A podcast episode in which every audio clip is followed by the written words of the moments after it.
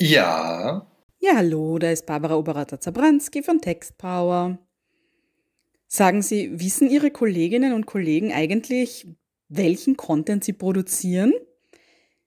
Immer öfter erlebe ich, dass eine Abteilung, meistens die Marketing- oder Content-Abteilung, den weltbesten Content produziert, aber irgendwie im stillen Kämmerlein, allein vor sich hin und vielleicht am schlimmsten nur für die Schublade.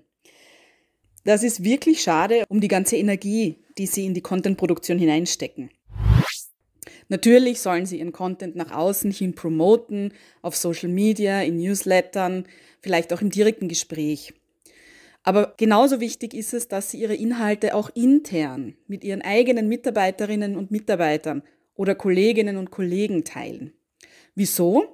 Wie oft weiß die eine Hand nicht, was die andere tut. Das heißt, es könnte sein, dass ihre Kolleginnen und Kollegen gar keine Ahnung haben, was sie gerade produziert haben, zum Beispiel eine Studie, eine Umfrage, ein White Paper, ein Webinar etc.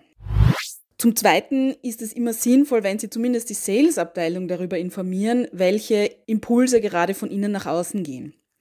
Wenn Sie ein Mailing oder einen Newsletter verschicken, sollten die Sales-Kollegen davon wissen, damit sie entsprechend auf Kundenanfragen reagieren können. Und zum Dritten sind Ihre Inhalte natürlich das beste Verkaufsargument. Wenn Sie sich die Mühe machen wollen, können Sie auch zu Ihrem Content eine Verkaufseröffnung dazuschreiben.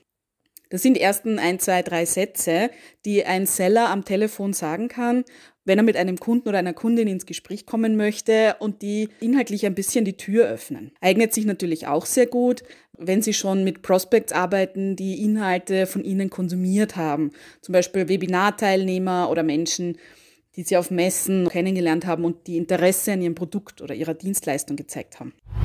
Wie machen Sie das jetzt? Erfahrungsgemäß macht es wenig Sinn, pro Content Piece äh, ein großes Rundmail an alle zu schreiben.